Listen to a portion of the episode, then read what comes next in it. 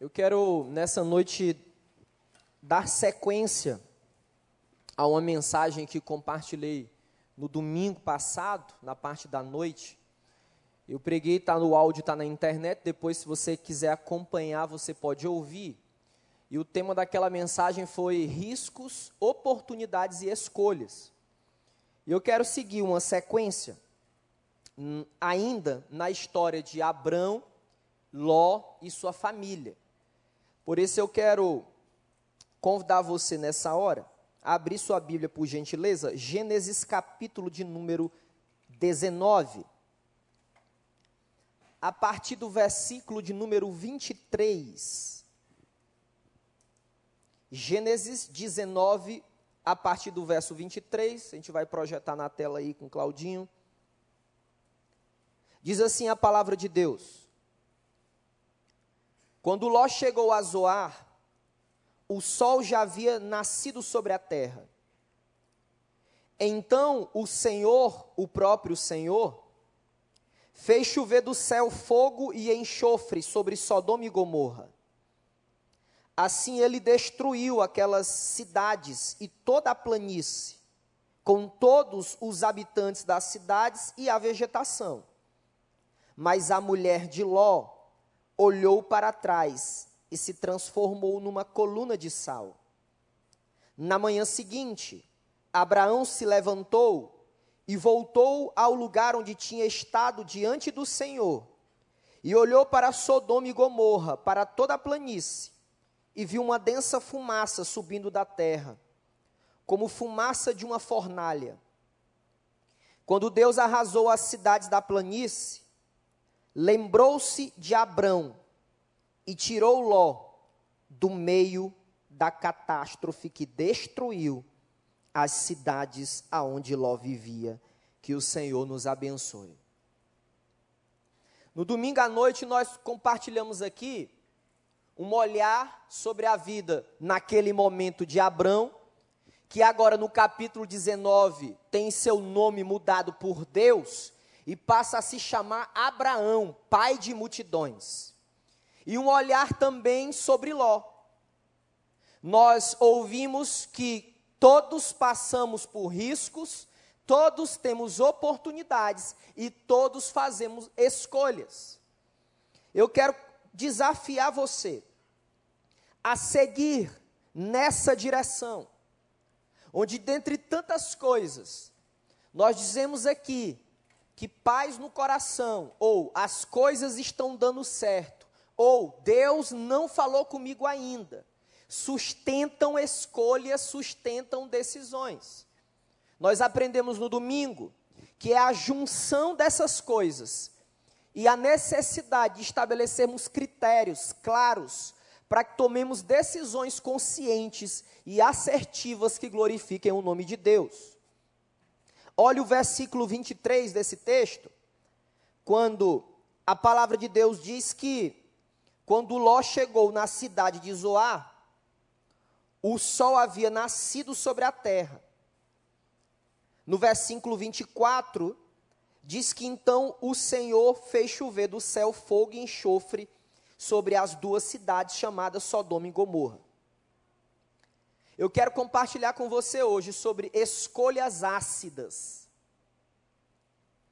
Qual é o pano de fundo das inúmeras vezes entra ano e sai ano e nós acabamos fazendo escolhas ácidas, escolhas que são destrutivas para a nossa vida. Então, olhando para esses dois primeiros versículos, não vou me deter neles, para que possamos otimizar o tempo. A gente vê a manifestação da graça do Senhor. Por quê? Ló, mesmo tendo tomado uma decisão errada, você vai acompanhar isso lá em Gênesis, no capítulo de número 12.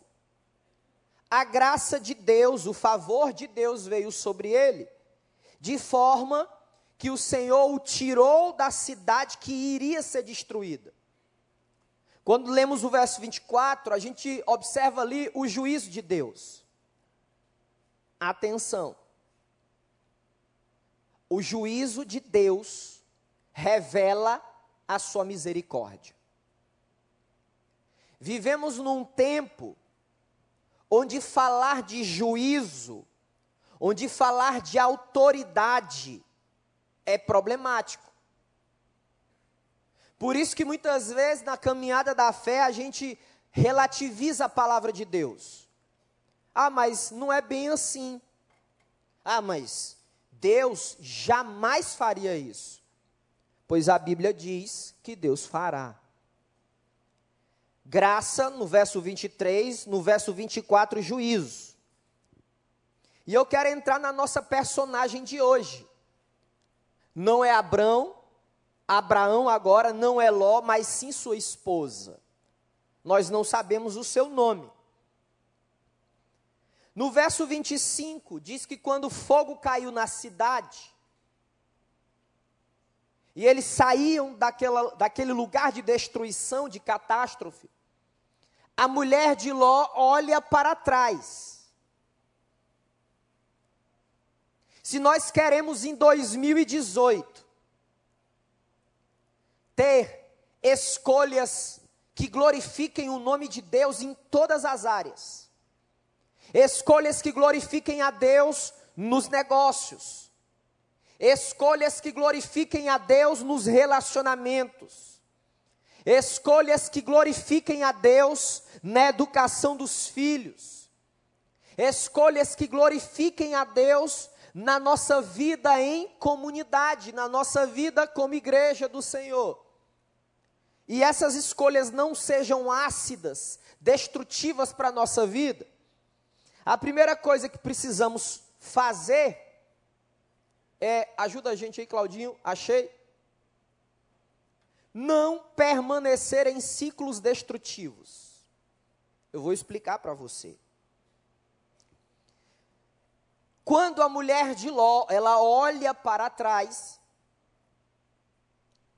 talvez fosse muito fácil, mas acredito que simplista, do ponto de vista da riqueza da palavra de Deus. Dizermos assim: ah, ela se transformou numa estátua de sal, depois eu vou explicar isso, porque ela simplesmente queria voltar ao passado, também, mas não só isso.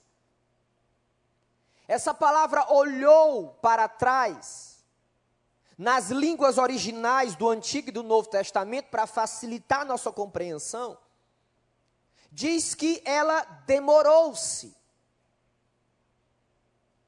Agora imagina comigo. Sodoma e Gomorra eram das cidades mais perversas naquele momento. Tem um livro dos judeus chamado Midrash. Ele conta a história do povo judeu, são contos do judaísmo.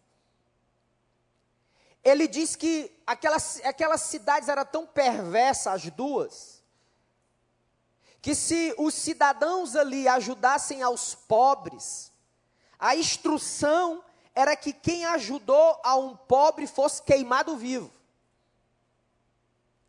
Aí você pensa comigo, como que uma mulher como essa, ela demora saindo da cidade que está sendo destruída,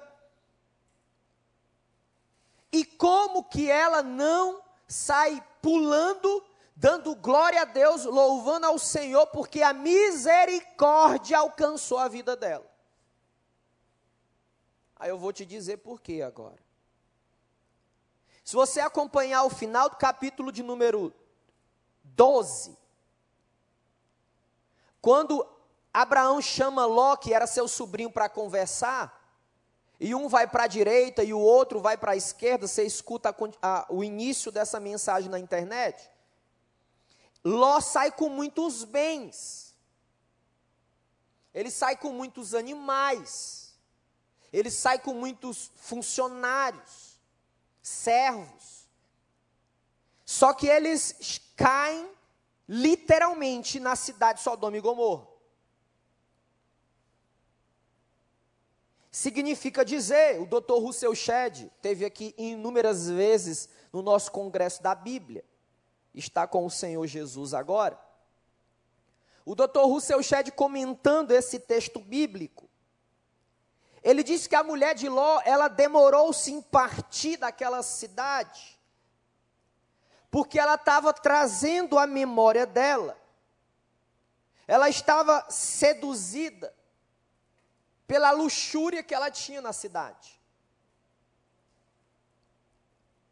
Eu não sei se você sabe, mas um dos fatos que aconteceram, que envolveu essa mulher, que envolveu seu marido e suas duas filhas, é que quando Ló recebeu os anjos do Senhor, aqueles homens possuídos pela engenharia do mal, porque quando a gente lê a palavra de Deus e lê o que acontece no mundo, parece que há uma engenharia do mal, pastor Joel.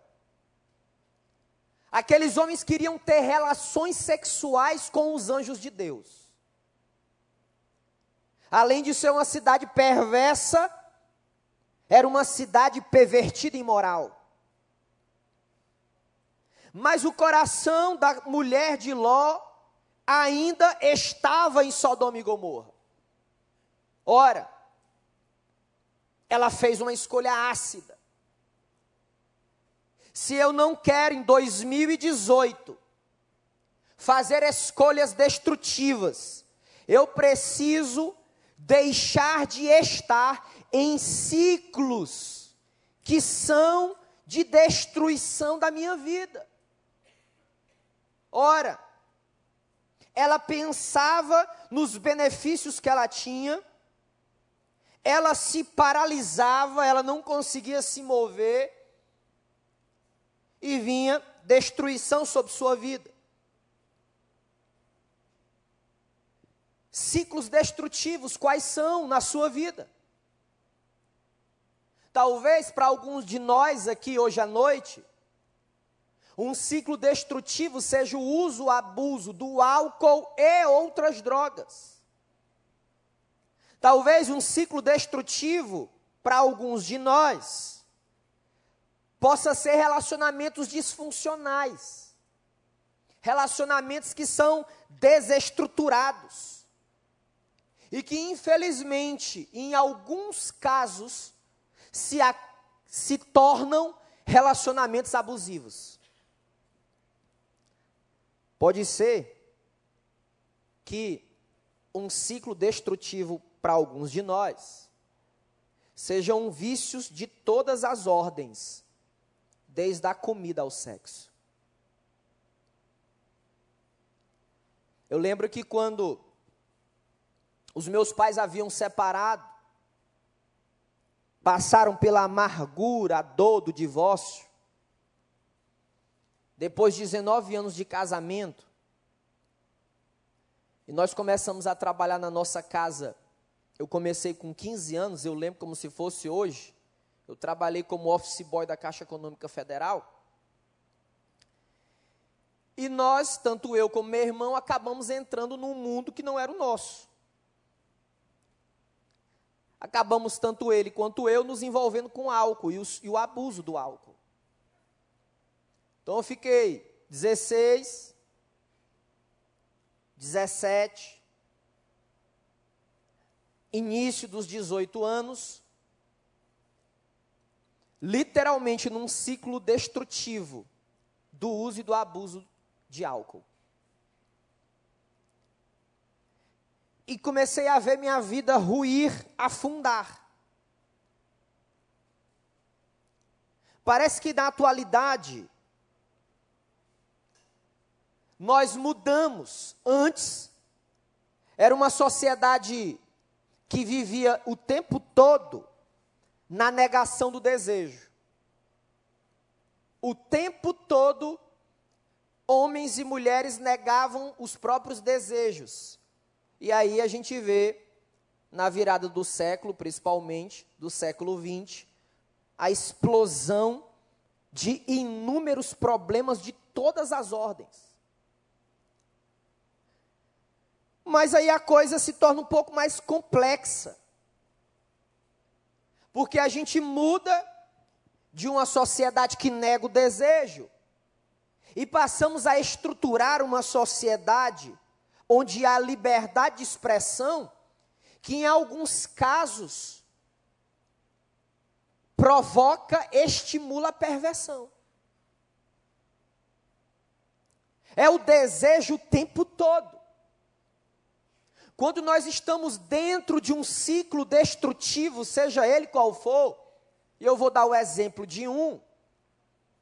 Quando nós estamos dentro de um ciclo desse, nós somos quase que fisgados ou sequestrados nas nossas emoções, para que tenhamos prazer o tempo todo, custe o que custar, inclusive a nossa própria vida.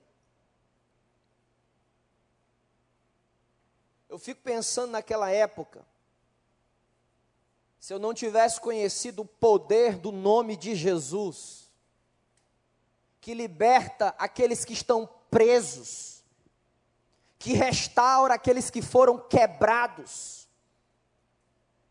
eu não consigo imaginar como eu estaria hoje. Sabe como chama isso? Graça, misericórdia da parte de Deus para nós. Mas deixa eu explicar. A mulher de Ló estava dentro desse ciclo. Eu fico imaginando que à medida que o marido dela puxava ela de dentro de casa, talvez ele dizia palavras assim agradáveis, carinhosas e afetivas: Vamos, meu amor, vamos embora. E ela trazia suas duas filhas.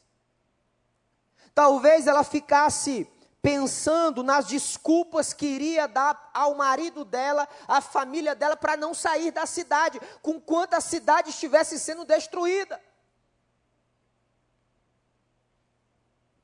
Parece que nós, mesmo conscientes desses ciclos que destroem, que são ácidos para nós, nós nos damos desculpa o tempo todo para não sairmos deles, permanecermos neles, mesmo que esteja custando a nossa vida. Visitando uma família da igreja, eu conheci um termo que está sendo usado comumente em grandes empresas no Brasil, chamado de desculpability. O que é isso? Desculpability é a arte, é o hábito de construir desculpas a toda hora. Por exemplo, as faces da desculpability para que permaneçamos nos ciclos destrutivos da nossa vida é quando a gente não quer ver. É quando a mulher se nega a ver, quando ela resiste, que o marido dela está apresentando comportamentos que antes não apresentava. Ele vai para o escritório dele, ou ele fica na TV até mais tarde. E ela dorme sozinha. Antes ela não dormia sozinha, mas agora ela dorme sozinha. Mas ela se nega a ver que está acontecendo alguma coisa. Que, segundo o Instituto Group, não é trabalho. Diz que nos Estados Unidos foram aplicados esse grupo de, de, uma, de. Eles fazem pesquisas na América. E eles fizeram pesquisas. E eles descobriram que de 100%, ou seja, do total de pessoas entrevistadas que eram homens, cerca de 60% deles tinham vícios ou compulsões com pornografia.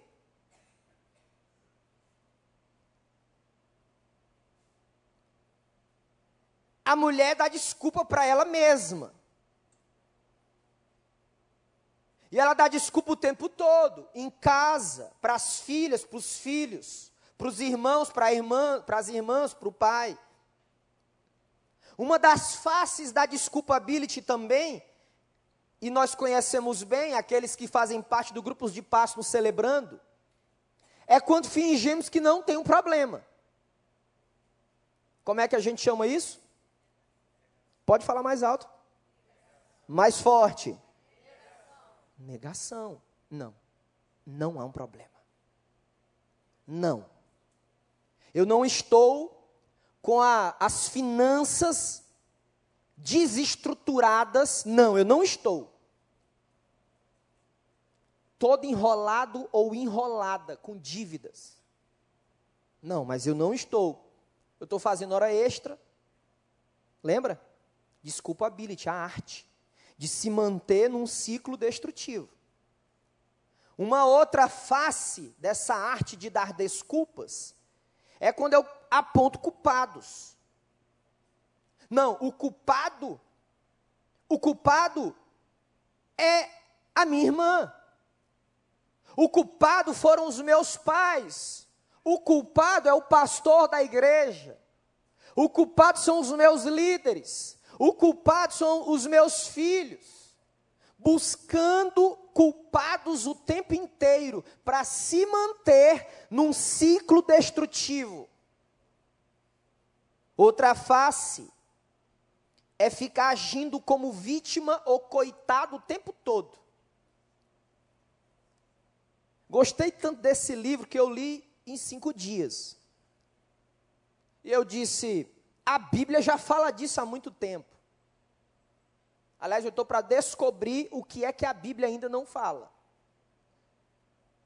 É só você ler lá o livro de Gênesis, os primeiros três capítulos de Gênesis. São os nossos pais espirituais. Então nós já viemos com esse item de fábrica a arte de criar desculpas o tempo todo para nos manter em ciclos destrutivos, porque estamos fazendo escolhas ácidas na vida. Ah, meus irmãos, olha um ciclo destrutivo que a gente acaba fazendo. Parece muito simples, eu peguei uma coisa simples, para que você vá aplicar na sua vida corajosamente para descobrir quais são os ciclos destrutivos que você está. É por isso que após a celebração nós temos os grupos de passos para facilitar essa descoberta. Não para sua vergonha, mas para sua restauração no poder do nome de Jesus. A pessoa diz assim: Eu sou tímido, ou sou tímida. Aí ela diz: Olha que grupo de pessoas aparentemente ou possivelmente simpáticas. Aí ela até tenta se aproximar. Depois ela diz: Eu não vou, não. Por quê? Porque eu sou tímida. Ela passa um ano assim, dois anos assim, três anos assim, quatro anos assim, cinco anos assim. E aí ela chega num momento da vida dela onde não tem relacionamento.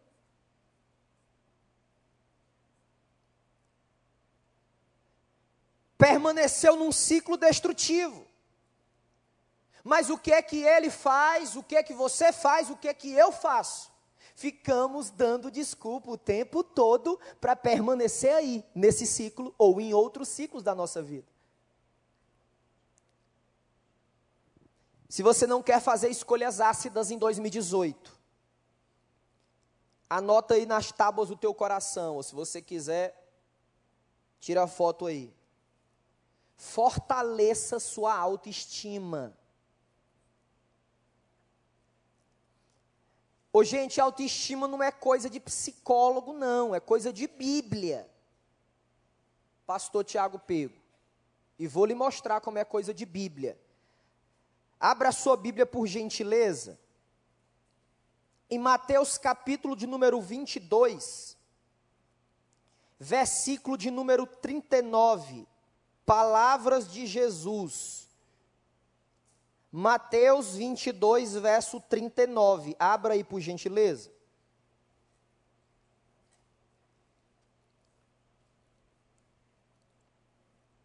Mateus 22, verso 39.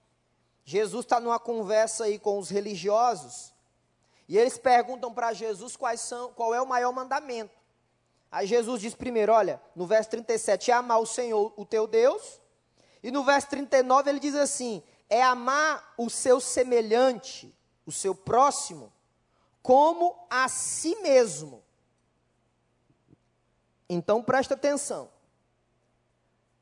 Já temos o entendimento que autoestima é coisa de Bíblia.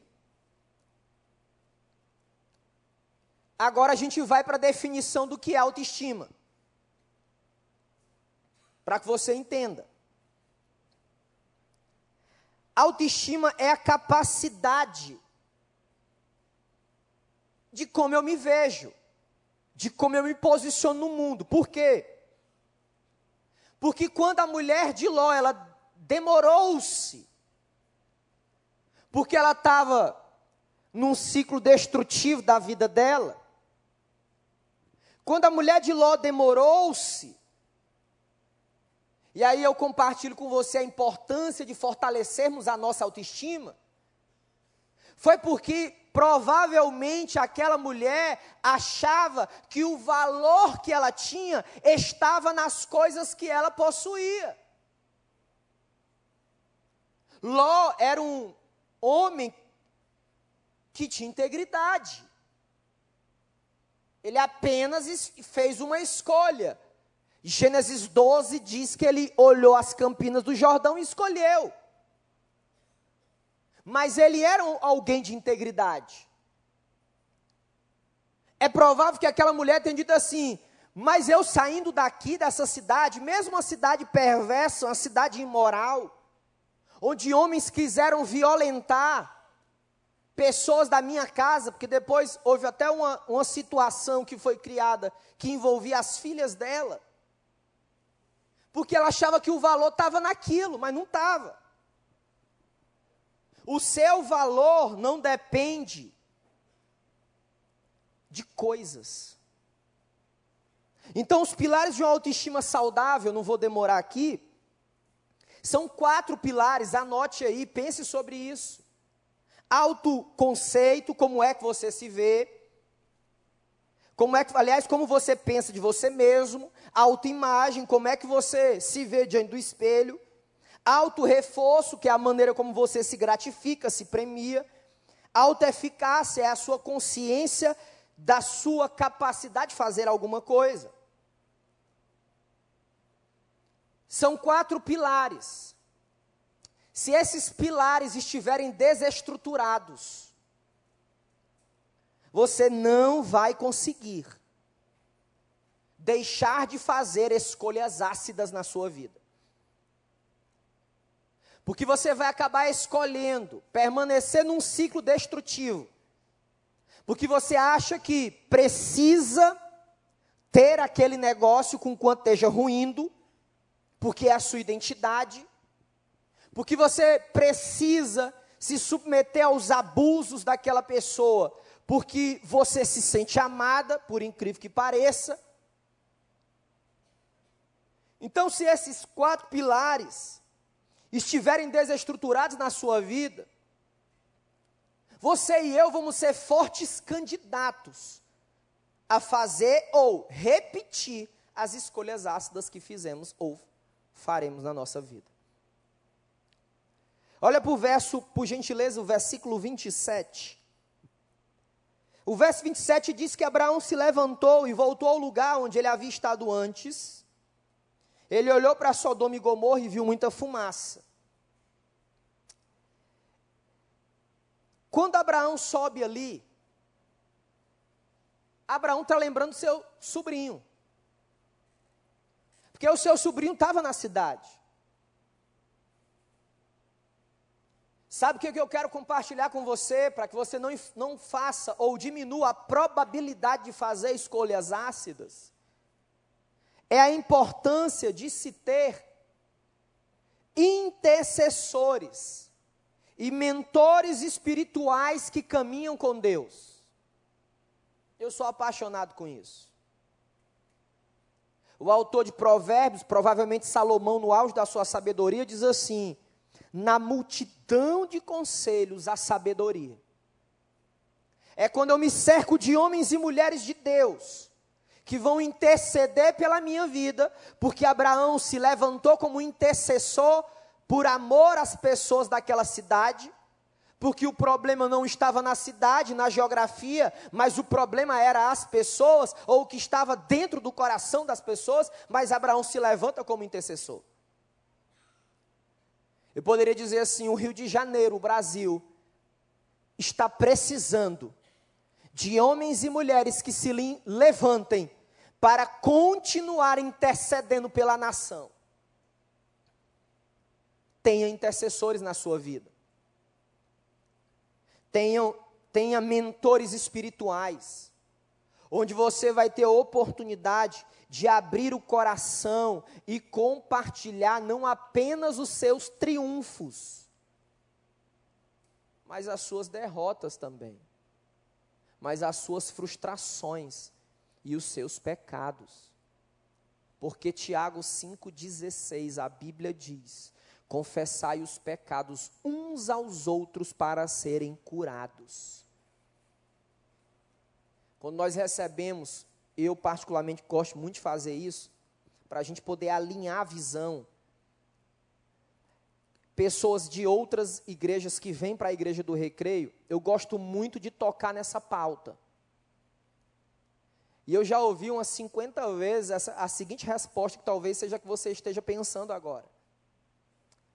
Ué, mas os meus pecados eu aprendi que eu confesso para Deus. É, você está correto. Só que para Deus eu sou perdoado. Mas para o outro eu sou o quê? Vamos lá, corajosamente. Para o outro eu sou? É o que diz a palavra de Deus. Curado. Significa dizer que há cura quando há confissão para alguém de carne e osso, óbvio. Um homem e a mulher de Deus que apresentem o fruto do Espírito Santo. E por fim, verso 29. Quando o Senhor vai enviar fogo sobre aquela cidade, versículo 29 diz que ele lembra de Abraão. Fique de pé em nome de Jesus. Sabe qual é a boa notícia? É que quando o Senhor vê as escolhas que fazemos, que não são fatais, porque a escolha que a mulher de Ló fez foi fatal para a vida dela Alguns críticos do Antigo Testamento, eles não acreditavam na veracidade dessa história. Mas aí em Lucas capítulo 17, verso 32, o próprio Jesus diz assim: Lembrai-vos da mulher de Ló. Está lá, Lucas 17, 32. Eu quero terminar enquanto nós vamos louvar o Senhor. Dizer para você que quando escolhemos, e essas escolhas são ácidas que não são fatais, o Senhor lembra de Jesus e exerce misericórdia por nós, porque essa mesa está posta, porque o sangue foi derramado lá na cruz. Feche seus olhos. Sei que eu passei alguns minutos, eu quero orar com você ainda. Se você diz, olha, eu entendi essa palavra, eu não quero permanecer nos ciclos destrutivos, eu não quero. Eu quero orar pela sua vida se você precisa fortalecer sua autoestima. E a palavra de Deus é uma ferramenta poderosa para isso. Porque ela diz que você é amado de Deus. Você é obra-prima de Deus, feita por Ele para todo bom propósito. Se você vai buscar intercessores, mentores espirituais. Se você toma essa decisão, quero orar por você. Se o Senhor falou contigo, ergue assim a tua mão para o alto. Eu quero orar por você. Pode erguer assim, já estou vendo algumas mãos aqui na frente. Ergue assim com autoridade. O Senhor falou comigo. O Senhor falou comigo numa dessas dimensões. Pode baixar a sua mão, quero orar junto com você. Enquanto nós vamos louvar essa canção, sai do teu lugar, eu quero orar junto com você. Pode vir aqui em nome de Jesus. Pode vir aqui em nome de Jesus, nós vamos adorar com o pastor Miquel. Pode sair do seu lugar enquanto a gente está adorando o Senhor. Pode sair em nome de Jesus. Eu nasci para te chamar de pai. Andar do seu lado. Pode vir aqui mais pertinho. Eu quero orar junto com você. Desde o ventre da minha mãe, eu sou povo exclusivo seu sou abençoado se vivo obediente.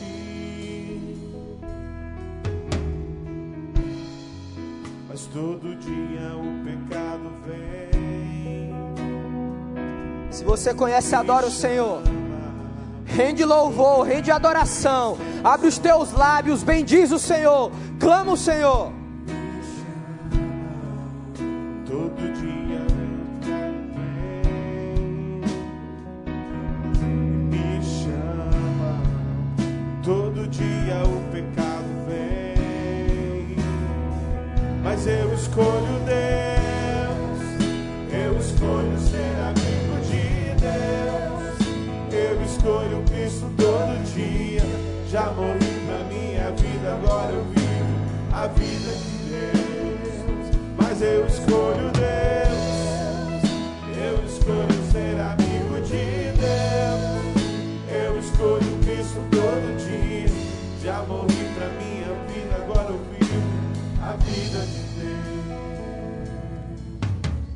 Vê aqui na, na, na frente, o Senhor vai, no poder do seu espírito, quebrar esses ciclos destrutivos na sua vida. Seja de maneira instantânea agora, porque Ele pode fazer. Seja de maneira processual, como dizemos aqui no celebrando, dando um passo de cada vez, celebrando a vitória de cada vez, um dia de cada vez. Deus fará, porque a Bíblia diz isso. Vamos orar ao Senhor. Senhor Jesus, nós te agradecemos, porque a nossa vida ela é transformada pela exposição da tua palavra. A tua palavra é suficiente para nos libertar, para nos restaurar, para trazer encorajamento, alegria, coragem, para que sejamos semelhantes a Jesus moças, rapazes, homens, mulheres aqui, Pai, que se expõem diante do Senhor, não para vergonha, mas para restauração. Nós suplicamos no poder do Teu nome, faz, Senhor, algo poderoso na vida deles algo especial vindo do céu e usa, usa gente seres humanos para ser instrumentos da manifestação de milagres. Nós suplicamos que, como igreja de Deus, cada um de nós, selados pelo teu Espírito, tenhamos coragem para ouvir o outro, para impor as mãos, para orar uns pelos outros, para segurar nas mãos uns dos outros, firmes, inabaláveis, até a vinda do Cordeiro de Deus. Nós ansiamos isso, Senhor. Nós ansiamos pelo dia onde não haverá mais lágrima, onde não haverá mais dor, e nós tiremos junto com homens e mulheres de todas as nações do mundo. Digno, digno, digno é o Cordeiro de Deus. Nós te louvamos. Nos ajuda, nos abençoa, nos leva, Senhor, debaixo do teu propósito. Se você crê nisso, recebe essa palavra vinda do céu para você. Aplauda o Senhor Jesus.